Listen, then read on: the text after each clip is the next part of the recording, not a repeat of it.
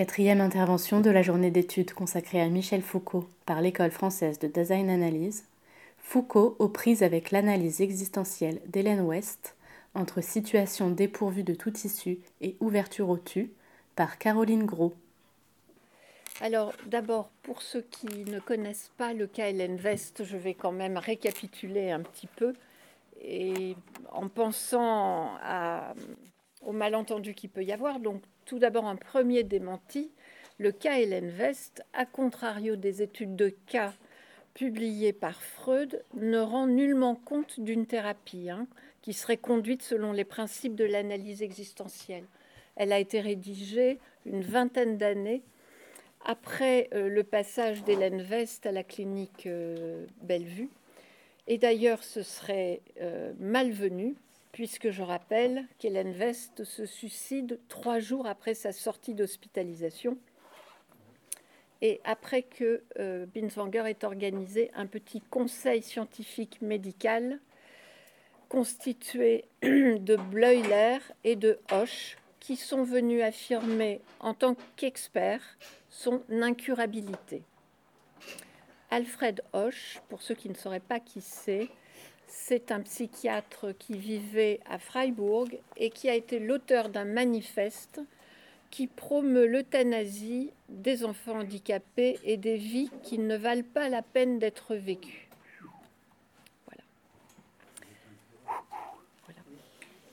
Dans la chronologie, l'hospitalisation donc intervient euh, début 1921, avant que Binswanger ne soit réellement phénoménologue, hein, puisque son, premier article de la phénoménologie paraît en 22. Donc quand il rencontre Hélène West et son mari Karl, qui est hospitalisé en même temps qu'elle parce que le risque suicidaire est majeur, il n'est pas phénoménologue.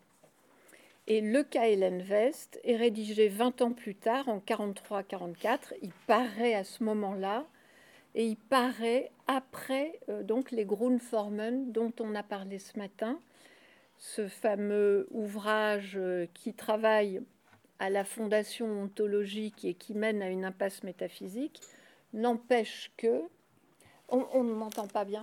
Merci Elisabetta. Oui, j'ai pas une voix qui porte. Euh, ok. je vais, je vais tenter de faire plus fort. Je vais tenter de faire plus fort. Donc j'en étais au fait que le Hélène West est rédigé donc en 43-44, deux ans après les Grundformen, qui ne l'empêche pas euh, de tomber dans ce fameux travers dans lequel Foucault avait peur que l'analyse existentielle tombe, à savoir seulement de faire une sorte de, métaphysique platonicienne euh, totalement euh, désuète. Euh, on dirait aujourd'hui qu'Hélène West est affectée de ce qu'on appelle un TCA, un trouble des conduites alimentaires, puisque maintenant tout est codifié. Mais à cette époque-là, on n'en avait jamais entendu parler. Binswanger ne dit ni qu'elle est anorexique, ni qu'elle est boulimique. Il ne parle que dans son langage à elle.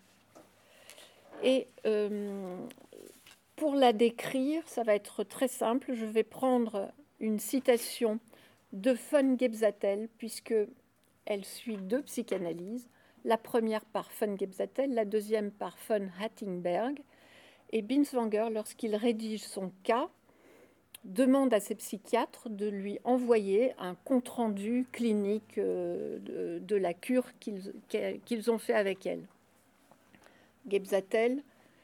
Est lumineux elle ne pouvait avaler aucun morceau sans être torturée par la pensée qu'elle allait, ce faisant, augmenter de volume et prendre du poids.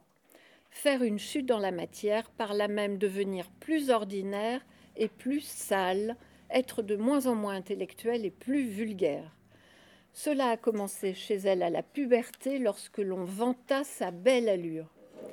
Elle ne voulait pas avoir belle allure, mais voulait au contraire être pâle, éthéré, transfiguré. Ce qui était impressionnant, c'était le caractère totalement incorrigible de la défensive, obsessionnelle vis-à-vis de la prise de nourriture, par discernement du caractère insensé de cette défensive, entre parenthèses, folie lucide.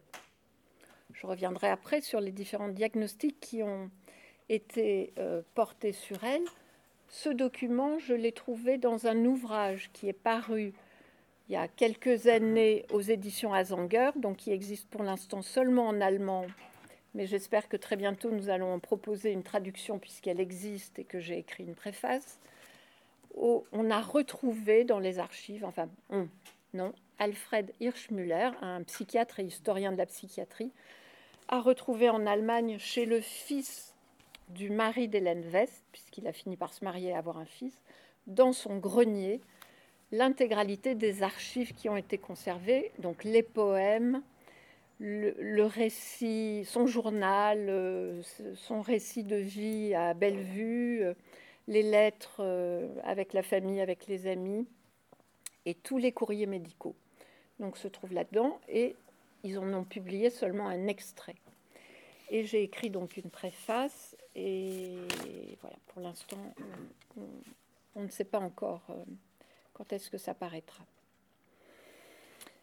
Donc il y a des choses qui sont issues de cet ouvrage et c'est pourquoi vous, vous, n'en aurez pas connaissance autrement. Parce qu'on me dit parfois, mais d'où tu sors ça? Il est périlleux, donc pour un psychiatre comme Binswanger, de présenter comme une étude de cas réussie ou exemplaire le récit de l'histoire de vie d'une malade cultivée fine perspicace, se rêvant en homme et qui, à la place d'un suicide redouté et prévisible, choisit une mort assistée. Qu'est-ce que Binswanger veut démontrer par là? Ne conduit-il pas l'analyse existentielle dans, dans, une impasse? Et là, c'est l'analyse existentielle au sens de l'analyse phénoménologique mais scientifique du travail sur le cas qui n'est pas thérapeutique. Donc autant Suzanne Urban a été traduite assez tôt en français, abondamment commentée, autant Hélène West en France a connu une très faible réception. Elle a été donc traduite euh, plus récemment chez Gallimard, et c'est pourquoi il faut rendre un hommage vraiment appuyé à Foucault, qui a lu l'allemand, qui a lu avec une précision, enfin avec une maîtrise le cas Hélène West, enfin tout ce qu'il dit de, l'être plein et de l'être vide. Je n'en parlerai pas aujourd'hui parce que j'en ai déjà parlé de ce plein et de ce vide chez, Hélène West et du fait qu'elle se transforme en trou, ça c'est l'expression euh, de Binswanger. Euh, donc euh, Foucault, oui, le Vollsein et le Leersein, c'est-à-dire qui se pose cette question, mais qui est vraiment une question auquel on n'a pas de réponse. C'est comment lorsqu'elle est pleine, lorsqu'elle se sent pleine sur le plan corporel, sur le plan de son leib, elle se sent absolument vide et désespérée sur le plan spirituel. Et donc, il y a cette ambivalence, cette contradiction, cet aller-retour entre le plein et le vide. Donc il faut rendre hommage à Foucault et rendre hommage aussi au fait qu'il accepte de suivre Binswanger dans l'assomption et la justification du suicide, puisqu'il s'agit vraiment de ça. Parce que dans les pays anglo-saxons, la réception a été très peu indulgente hein, et parfois virulente. Euh, on a parlé d'homicide psychique, Foucault saisit d'emblée l'ambitieux programme de sortie des catégories de l'entendement et de la nosographie psychiatrique de Binswanger, mais j'ajoute en sort-il vraiment et en sortant jamais complètement En tout cas, je le cite, ce qu'on cherche tout au long de ces existences pathologiques dans le fouillis de détails. C'est exactement ça. Qu'elles accumulent, c'est à laisser parler leur sens le plus originaire. Alors vous aurez compris ce matin que tout ce qui concerne l'origine, un jour ou l'autre, Foucault, il va s'en détourner complètement. C'est pas sa tasse de thé. Il va s'occuper d'autre chose. Mais là, il est quand même particulièrement sensible à cette chose. Et je vais citer Foucault parce que j'ai trouvé que une chose que vous devez connaître, son, son entretien avec Claude Bonnefoy en 1968. Donc moi, je l'ai dans une petite collection aux éditions EHESS, là, Le Beau Danger. Mais il, parle de sa relation à sa famille. Vous savez que toute sa famille est médecin, son père est chirurgien. Et lui, il dit cette phrase J'imagine qu'il y a dans mon porte-plume une vieille hérédité du bistouri. J'ai transformé le bistouri en porte-plume. Et il raconte un peu que dans sa famille, la parole, elle est profondément dévaluée au profit d'une pratique de médecine clinique qui recherche les signes d'une maladie sérieuse. La parole fut longtemps pour lui, il dit, du vent. Il a le souvenir vif que la folie, mais aussi la psychiatrie, avait un statut très particulier, très péjoratif. En bref, la folie n'est pas une vraie maladie, ni le psychiatre un vrai médecin, car il se fait berner. Il s'agit donc d'une fausse maladie soignée par de faux médecins. Et la pérennité de cette idée se vérifie encore. On est toujours là-dessus, malgré les efforts de scientifisation de la psychiatrie, malgré sa branche psychopharmacologique, malgré les entreprises controversées de classification américaine, les DSM, et en dépit du parti pris de scientificité du fondateur de la psychanalyse Freud et de ses continuateurs, qui renouvellent dans sa forme et son discours la psychanalyse. Cette idée flotte dans l'air comme un nuage, toujours prêt à se reformer à partir d'un certain brouillard en suspension concernant les critères de validité de la maladie mentale et les moyens de la traiter. Foucault s'intéresse euh, justement à ces dix critères et là, on sent bien qu'il est hanté par la pensée médicale et qu'il prêche le faux pour savoir le vrai. La tentation est grande, dit-il, de ne reconnaître de validité à une réflexion sur la maladie que dans la mesure où elle offre en même temps les moyens de la supprimer. Et là, il a rentré le verre dans le fruit, même s'il va nous dire que non, on va le sortir. Il reconnaît ainsi le succès de la sismothérapie qui, en ciblant des cas bien spécifiques de mélancolie, démontre une efficacité incontestable. La médecine somatique vise en effet à supprimer la maladie. Là, je cite encore Foucault dans l'entretien avec Bonnefoy. Le médecin écoute, mais c'est pour traverser la parole de l'autre et rejoindre la vérité muette de son corps. Le médecin ne parle pas, il agit, c'est-à-dire il palpe, il intervient. Il ouvre le corps, il le recoue, il opère, tout ça dans le mutisme et dans la réduction absolue des paroles. Et alors que dire des neurosciences, que dire de la neurologie, qui sont reconnues pour leur diagnostic étayé par les moyens techniques de l'imagerie médicale, mais qui sont mises en échec sur le plan thérapeutique? Elles n'en sont pas moins porteuses d'une réflexion sur la maladie, sa localisation, sans avoir toujours les moyens de la supprimer. Foucault dit que le sophisme le plus grave consisterait à confondre par une curieuse illusion ce qui fait être la maladie et ce qui la fait disparaître, en oubliant l'homme. Le problème de la guérison va se poser également à l'analyse existentielle, puisqu'il y a une vocation thérapeutique, même si c'est récusé comme critère de l'analyse, la vocation thérapeutique est reconnue par l'analyse existentielle. Et une nouvelle attitude thérapeutique découle de cette vocation. Je cite Foucault, il ne s'agit plus de supprimer la maladie comme on comblerait un déficit en permettant le retour des fonctions abolies, mais d'ouvrir des possibilités nouvelles. Il ne s'agit plus tellement d'effacer le passé que de préparer l'avenir. Donc avec la psychothérapie, la parole, parole tant décriée prend un nouveau statut et ces paroles qui partent au vent après avoir produit un effet, qui s'évaporent, qui s'évanouissent avant tout chez ceux qui, en les prononçant, s'en sont libérés et nous les ont laissés, non pas seulement au creux de l'oreille, mais au sein de la diade je tu, ou, comme le dit Heidegger dans les séminaires de Zurich, toi, toi, dans l'interlocution ouverte par le nous qui s'institue dans le partenariat existentiel et le travail en commun systématique de l'analyse existentielle. Donc on voit là qu'il peut y avoir une reprise des principes des Grundformen enfin, qui est à l'initiative de repenser la cure et l'établissement de ce nous, mais ça ne se trouve pas dans les Grundformen. Il y a pour, pour autant, il y en a les prémices et il y a des choses euh, extrêmement importantes. Alors, le, le cas Hélène West tombe sous le coup de la dévaluation de la parole. Elle, ça souffre d'un discrédit et à la lecture, ça provoque un trouble. Parce que de quelle maladie vraie ou fausse s'agit-il? Traité par quel genre de vrais ou de faux médecins Dont deux psychanalystes qui sont épinglés soit pour leur inefficacité, soit par Foucault comme, quantité négligeable. Il s'agit tout de même de von Gebzatel donc, et de von Attingberg.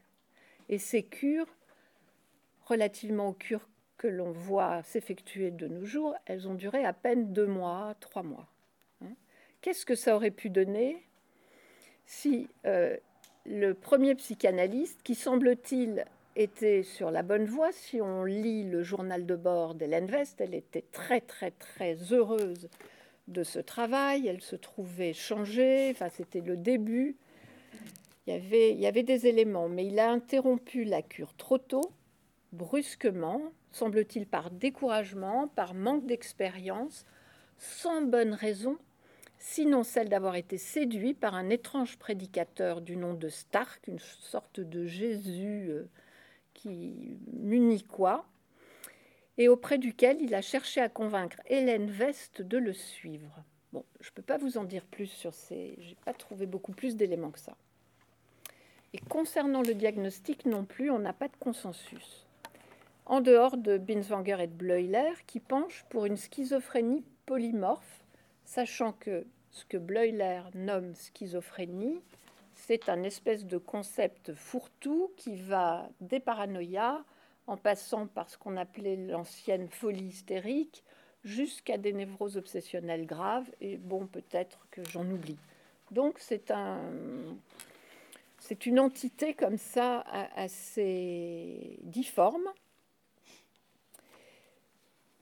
les autres psychiatres, alors Kreplin a également été consulté fin novembre 1920 et lui, il diagnostique une mélancolie avec des idées hypochondriaques. Il faut savoir que c'est aussi Kreplin qui a changé le diagnostic de Warburg. Alors, j'ai oublié de vous donner un petit détail biographique, c'est que Hélène West se trouve être de la même famille, parenté éloignée d'Abby Warburg, qui va être hospitalisée à Bellevue, euh, quelques mois après sa sortie à elle. Et donc, euh, Warburg avait également été étiqueté euh, schizophrène par Binswanger. Alfred Hoche, donc le fameux psychiatre, euh, lui, ne peut pas conclure à une schizophrénie parce qu'il ne se présente pas un déficit intellectuel et il parlerait d'une constitution psychopathique qui se développerait de toute façon continuellement et progressivement. Pour le second psychanalyste, il s'agirait d'une grave névrose obsessionnelle combinée avec des alternances maniaco-dépressives. Voilà. Alors j'appellerais ça la première aporie. Nous sommes dans une aporie et vous avez vu que dans mon titre, il y a cette situation dépourvue de tout issue qui est aussi la deuxième aporie. Foucault se demande, mais après tout, qu'est-ce qu'il y a de si nouveau dans un cas comme celui d'Hélène West Après tout, il dit ben, quelque chose de très important qui ne fait pas partie de la tradition psychiatrique, c'est la primauté accordée à la malade sur sa maladie. Ce n'est pas la maladie qui caractérise la malade et qui a le dernier mot, mais c'est la malade elle-même qui rend compte de sa maladie en même temps qu'elle rend compte de son univers et Elisabeth Basso a, cité ce matin euh, ce passage. Donc moi, je cite celui qui vient un peu plus loin. Donc euh, c'est la malade elle-même qui rencontre de son univers. Le monde de cette schizophrène-ci, à qui on donne le nom d'Hélène West, n'est rien d'autre que son monde avec son espace, son temps et son entourage humain. Donc le retournement de situation est complet. Mais a cet inconvénient-là, que les contours de la maladie varient autant que les contours de chaque malade et qu'il est maintenant possible de s'éloigner de l'idéal type de la maladie, parfois jusqu'à sa plus complète défiguration. Et c'est ce qu'on voit. Binswanger, en composant sa grande fresque épique et lyrique, livre à la postérité la Gestalt qu'il nomme Hélène West, hein, la figure vivante et mouvante, qui est tissée, cette Gestalt, par, avec et dans la contexture de son monde. Et son monde, ça veut dire un monde déplié en monde ambiant, commun et propre. Et par agglutination, hein, les Allemands disent en un seul mot Um mit Eigenwelt. C'est pas au pluriel, c'est au singulier. Et afin de décrire l'interrelation qui unit ce Dasein à son monde, Binswanger reprend la phrase de Hegel, mais que personne n'a retrouvée chez Hegel, que l'on retrouve à plusieurs reprises quand même comme un leitmotiv dans son œuvre. L'individualité est ce que son monde est en tant qu'il est le sien. L'individualité est ce que son monde est en tant qu'il est le sien. Voilà, j'ai la phrase allemande aussi pour ceux qui, ont, qui voudraient. Donc le rapport entre monde et Dasein est indissoluble, c'est une relation d'homologie. Et Binswanger cherche à décrire une schizophrénie qu'on va appeler débutante, enfin il prononce pas ce mot, mais en tout cas une schizophrénie dans laquelle le fameux critère principal de Bleuler, la Spaltung, la dissociation, n'existe pas. On ne la trouve pas. Alors il cherche quand même euh, à déceler les premières fissures de son monde, ou même lui dit pliure, angulation, knickung, sur la ligne de son existence. Vous voyez, c'est. Et en effet, quand on regarde, dans la configuration du monde d'Hélène West, il y a un trait de séparation. C'est marrant, parce que nous, on parle toujours de trait d'union. Non, chez elle, c'est un trait de séparation ou de désunion, donc qui disjoint le monde propre et le monde ambiant. Il n'existe pas non plus de passage en confiance du monde propre vers le monde commun, hein, pour se laisser, alors les trois verbes là sont importants, porter, nourrir, remplir. Elle ne se laisse pas porter, nourrir, remplir par le monde commun. Et du coup, comme elle ne se laisse pas, elle sent un vide, elle est oppressée par un vide. Donc chez elle, le cycle des échanges est entravé et compromis. Cependant, qu'il n'y a pas de rupture, contrairement à ce que Foucault dit, hein. il n'y a pas de brour, il y a une simple déchirure, il y a un riss entre ce que Foucault appelle le milieu social, hein, le Midwelt, et de l'autre côté, ce monde propre qui enveloppe aussi bien sa vie organique que sa vie psychologique et que les Allemands désignent comme Eigenwelt. Donc Foucault, là, il a parfaitement perçu ce monde propre que Binswanger emprunte bien sûr à Héraclite, hein, parce Binswanger lisait le grec dans le texte. Il lisait les poètes grecs, il lisait les fragments que nous avons d'Héraclite dans le texte. Et il fait de ce monde propre quelque chose qui vient à la place de ce qu'on ne va pas trouver dans le Kailen West, c'est-à-dire la Selbstwelt.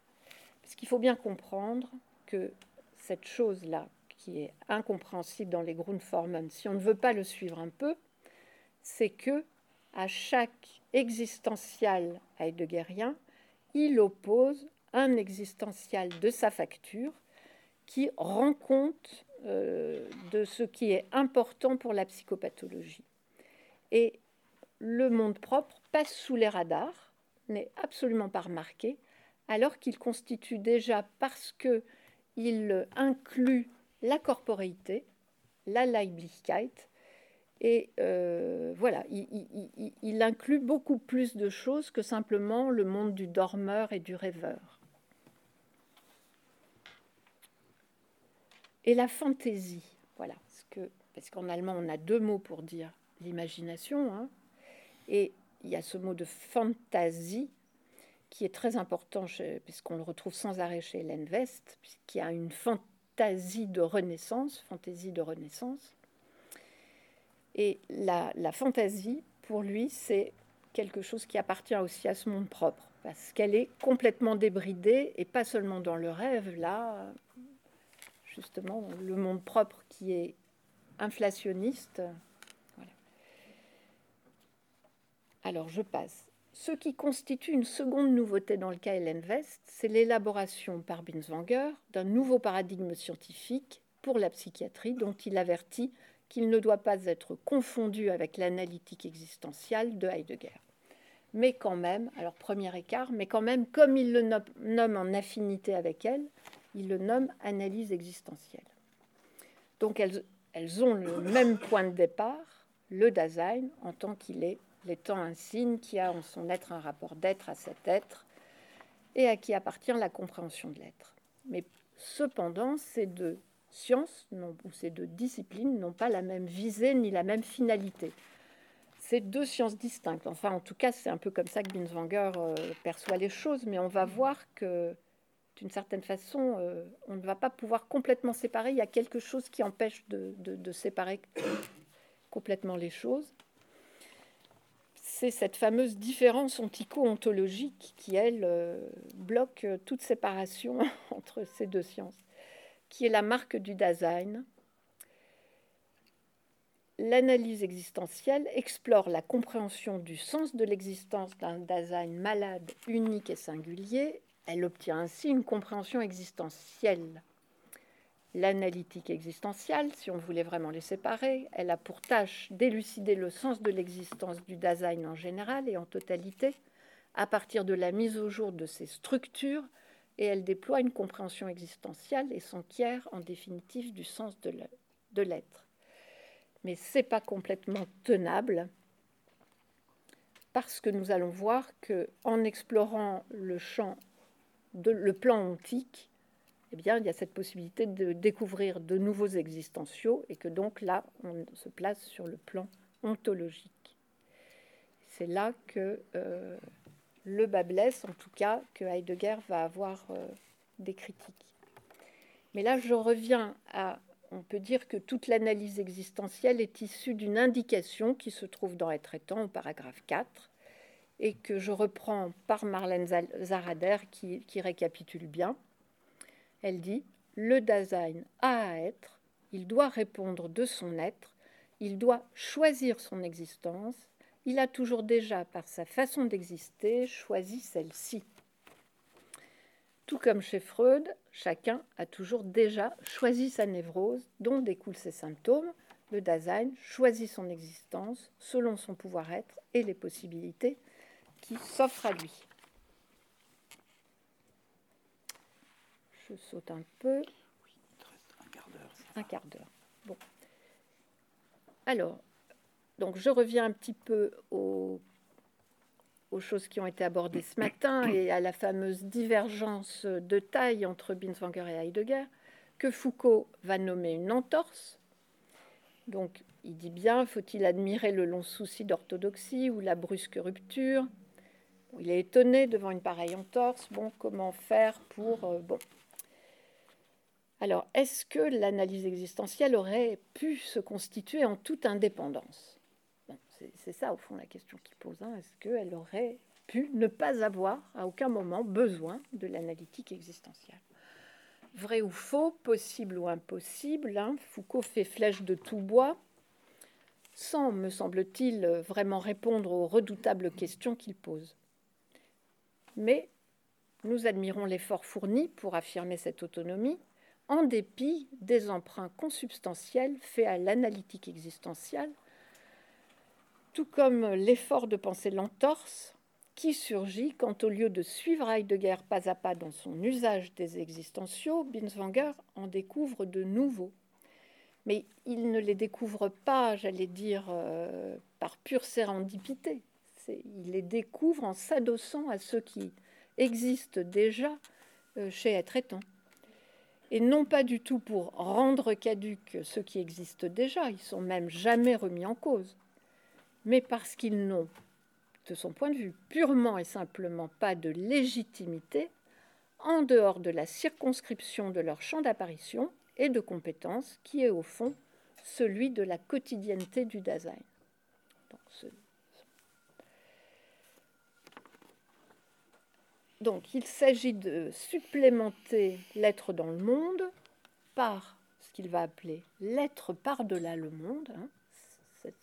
cet, être par-delà le monde qui fait que l'amour, effectivement, ne, peut pas se réduire aux coordonnées ni du monde commun, ni de l'être dans le monde, ni de la préoccupation, ni du souci, mais qui a un enjambement de ce monde, hein, qui est quand même bien connu des amoureux, et qu'ensuite il supplémente chacun euh, des existentiaux, donc la temporalité, elle est supplémentée par l'éternité, ce qu'il appelle l'éternité, hein, ce qui ne cesse pas. La spatialité est supplémentée par die Heimat, le foyer, c'est-à-dire l'ancrage.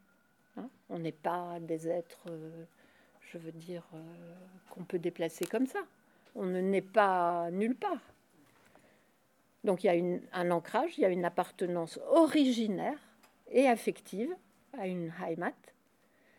Et avec la nouité, il supplémente l'être ensemble, l'être avec, hein, par cette fameuse Virheit qu'en français on, a du mal à traduire, hein, que les Anglais traduisent eux par wehood, parce que ben, l'anglais et l'allemand, il y a des racines communes.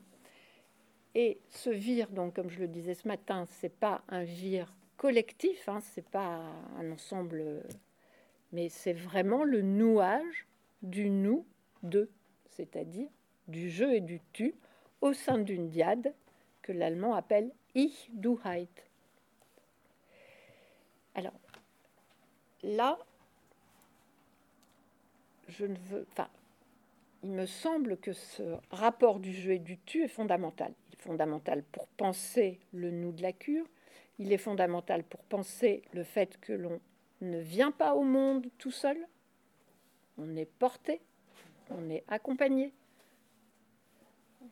On est, on est deux tout le temps.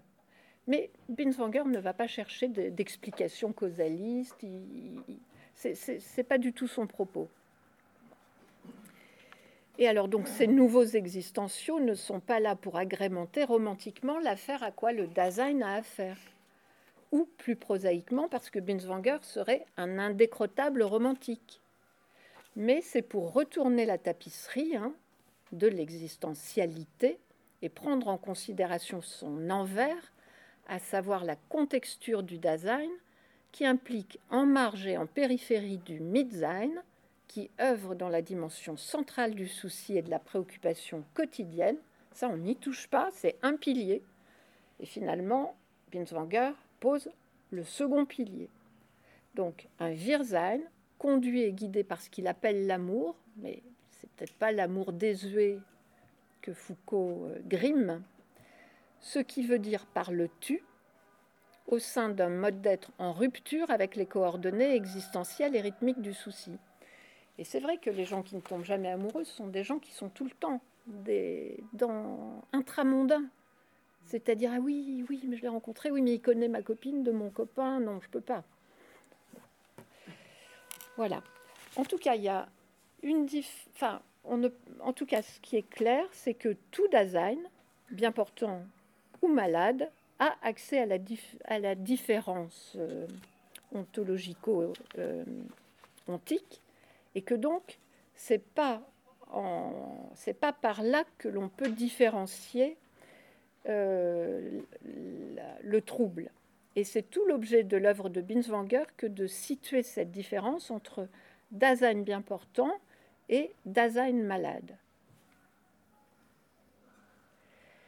Alors, petit Binswanger et Maldiné euh, se sont écrits euh, dans la correspondance entre Kuhn et Maldiné, on, a une lettre de Binswanger à Maldiné où il lui dit que finalement les Grundformen ne sont pas du tout nés de cette question de l'amour, mais au contraire sont nés euh, du prendre part, das Nebenbei, parce que ça paraît en 42, qu'en 42 on est en pleine guerre et que la première page des Grundformen commence par la question de la violence de l'annexion des territoires, par la violence de la spoliation, de la manipulation et des diverses formes du harcèlement dans le prendre part, prendre quelqu'un au mot, prendre quelqu'un.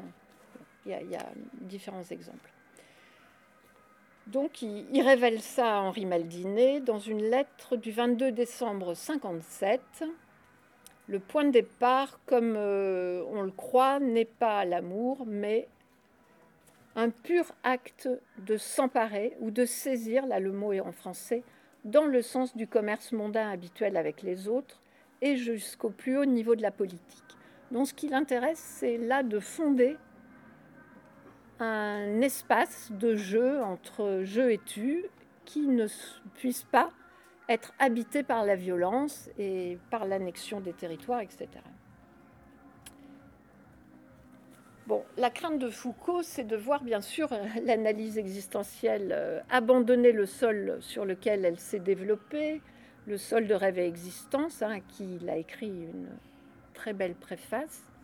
Et ce qui intéresse Foucault par-dessus tout, ce sont les analyses concrètes de l'expression du sens dans la communication existentielle entre médecin et malade.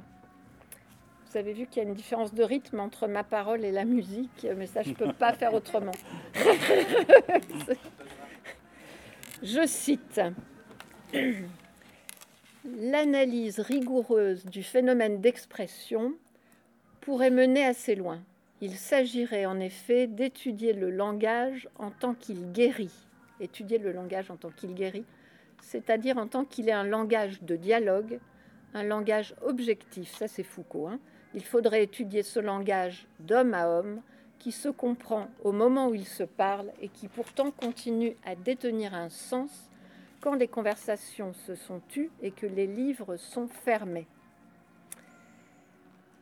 Alors, Foucault, donc, comme on l'a dit, est rebuté par l'ennui hein, euh, et par la lourdeur du style binswangerien euh, des Grundformen, et surtout, il n'en saisit pas ni l'horizon ni les directions de sens vers lesquelles elles peuvent conduire. Elles peuvent conduire si on est euh, un peu indulgent et accompagnant. Donc c'est vrai de ce Sein dürfen que Binswanger dévoile en regard du Sein können, hein, qui est une autorisation d'être, hein, une, autorisation d'être qui potentialise l'être, hein, une licence d'être qui rend possible à l'abri des regards et des critiques sociales un monde habité par autre chose, par la relation je-tu, et ce qu'il appelle la communion entre les êtres. Alors cette communion, bon, il y aurait beaucoup à en dire. Et là, je cite Paul Celan, le poète, qui disait L'amour, chose surcontestée. Donc encore et toujours, par Foucault aussi, l'amour, c'est dénigré. Platon, pourtant, on ne peut pas dire qu'il soit vieux, vieillot ni dépassé, hein, puisqu'il nous parle de cette fameuse la naissance de l'amour, la rencontre entre Peña et Poros. Hein. et il dit c'est un démon, un être intermédiaire, l'amour, ni savant ni ignorant, hein, qui emploie sa vie à philosopher. Et il finit, enfin il finit, 206D, L'objet de l'amour, c'est de procréer et d'enfanter dans le beau, perpétuité dans l'existence et immortalité. Ce qu'un être mortel peut en avoir, c'est la procréation. Donc l'amour se sublime lui-même. Alors, on, en vient maintenant, je laisse de côté ces questions. Il me reste cinq minutes. On va arriver au ce que Binswanger appelle le contresens existentiel d'Hélène Vest qui se comprend de manière impropre. Hein, elle ne souhaite pas devenir elle-même, mais à contrario, autre qu'elle-même.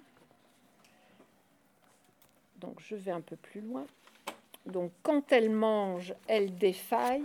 Quand elle ne mange pas, elle ne pense qu'à manger. Et le mal ne fléchit pas, il ne reflue pas. Hélène West ne parvient pas à s'en sortir.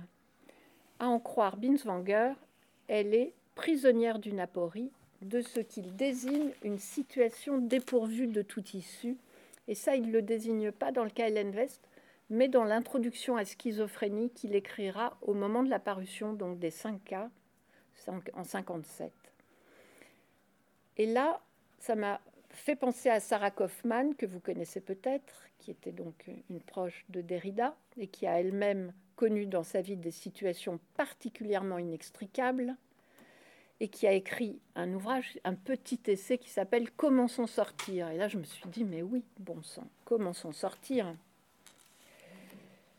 Et elle dit, peut-on sortir de ce que Platon appelle une aporie? De cette situation intenable, cauchemardesque, où comme tombé dans les profondeurs d'un puits, vous êtes soudainement désorienté, dépourvu de toute ressource, où vous êtes piégé, encerclé, paralysé, prisonnier dans les ténèbres, sans issue des liens inextricables de la mort. Peut-on sortir d'une situation infernale Trouver un poros, c'est-à-dire inventer un stratagème pour faire cesser la détresse, tracer un chemin qui mène de l'obscurité à la lumière ce que cherche Hélène Vest. Comment trouver la sortie? Je reprends. Et comment trouver sa route lorsque l'on navigue au milieu de la mer, veuve de route, comme disent d'Étienne et Vernon? C'est quelque chose que l'on trouve chez Binswanger, cette question comment trouver sa route au milieu de la mer, veuve de route? On parle de poros lorsqu'il s'agit d'ouvrir une route là où n'existe et ne peut exister de route proprement dite lorsqu'il s'agit de franchir un infranchissable, un monde inconnu, hostile, illimité, apairon, qu'il est impossible de traverser de, de bout en bout. Je passe. La mer est le règne sans fin de la mouvance pure, l'espace le plus mobile, le plus changeant, le plus polymorphe, celui où tout chemin sitôt tracé s'efface, transformant toute navigation en une exploration toujours nouvelle, dangereuse et incertaine. Et l'option qu'Hélène Vest a trouvée pour sortir de son aporie, eh bien, c'est la mort. Et la question qu'on peut se poser, c'est que choisit-elle en choisissant la mort hein?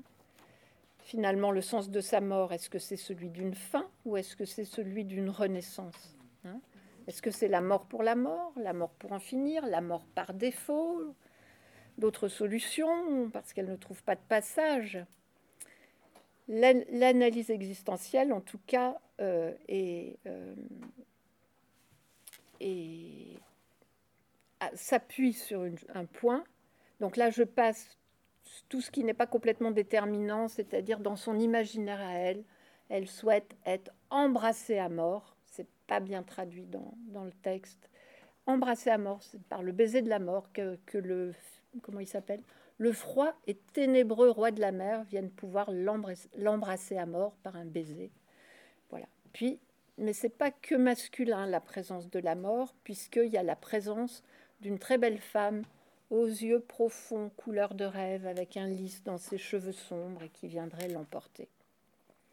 Mais du point de vue de l'analyse existentielle, ce qui est déterminant, c'est bien plus plutôt que elle est vouée à la mort, c'est-à-dire que son existence était devenue mûre pour sa mort, en d'autres termes, que la mort, cette mort, était le nécessaire remplissement du sens de sa vie.